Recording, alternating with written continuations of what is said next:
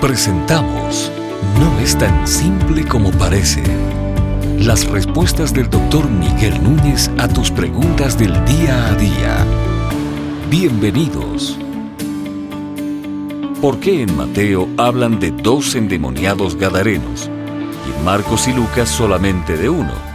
¿Es esto una contradicción bíblica? Bueno, la respuesta final a eso es que no tenemos una clara explicación para poder decir categóricamente, ah, la razón es que Mateo hizo esto y Marcos y Lucas hicieron tal otra cosa. Pero algunas cosas sí podemos decir, algunos comentarios podemos hacer. Es posible que de esos dos endemoniados hubiese uno más predominante que el otro y que Lucas y Marcos estaban fijando mayormente en ese que tuvo la la mayor manifestación, que quizás fue mucho más agresivo, mucho más violento. Quizás Marcos y Lucas estaban refiriendo a uno que vino ¿verdad? primero y Mateo luego vio un segundo que quizás vino un poco después. Quizá minuto después, quizá un tiempo después, pero en, el mismo, en la misma ocasión en que Cristo llegó allí. Y entonces quizás Lucas y Marcos se están refiriendo a, a ese primero que vino de repente y, se, y confrontó a Jesús versus Mateo, que quizás se, se refirió o resumió las dos experiencias que pudieron haber ocurrido, una primero y otra quizás 15 minutos después o media hora después, y describió esa segunda, esa segunda experiencia. E, esa pudiera ser una explicación. La otra explicación es que yo pudiera encontrarme, por ejemplo, en el parque con Pedro y María. Y supongamos que Pedro y María ambos fueron amigos míos, han sido amigos míos por años y ahora yo le estoy contando a alguien acerca de ese encuentro, pero María es alguien que yo veo con frecuencia, Pedro no. Entonces voy al parque y de repente yo digo, wow, ayer yo fui al parque y me encontré con Pedro y yo tenía años que no veía a Pedro. Y quizá yo no hago caso omiso de María y entonces otra persona está describiendo mi visita al parque.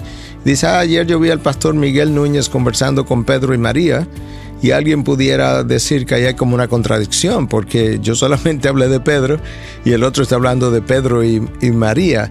Sí, lo que pasa es que hicimos referencia al mismo hecho de forma muy diferente. Uno se estaba refiriendo a un encuentro de tres personas que vio y yo me estaba refiriendo solamente al hecho de que a Pedro yo tenía añales que no lo veía ignoré a María no a propósito, sino porque mi intencionalidad no era enfatizar a María, sino enfatizar a Pedro.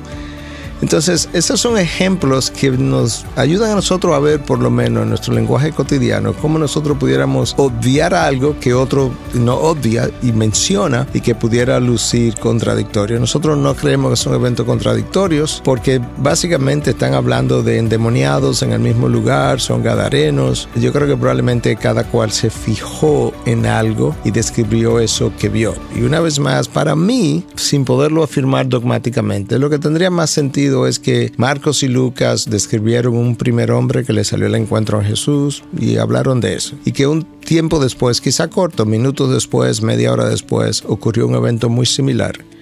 Y a Mateo al describirlo juntó a los dos hombres endemoniados y se dijo que cuando él llegó a ese lugar le salieron dos hombres al encuentro y no dio los detalles y los otros dos evangelistas se limitaron al primero que vino a confrontar a Jesús.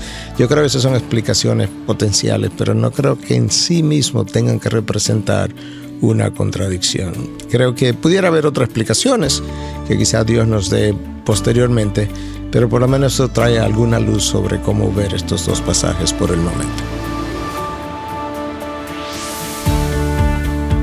Estas y otras preguntas llegan hasta ustedes gracias a la valiosa colaboración de nuestros amables oyentes. Si deseas compartir con nosotros tus consultas e inquietudes, visita nuestra página de internet integridadysabiduría.org. Gracias por tu gentil atención y será hasta la próxima.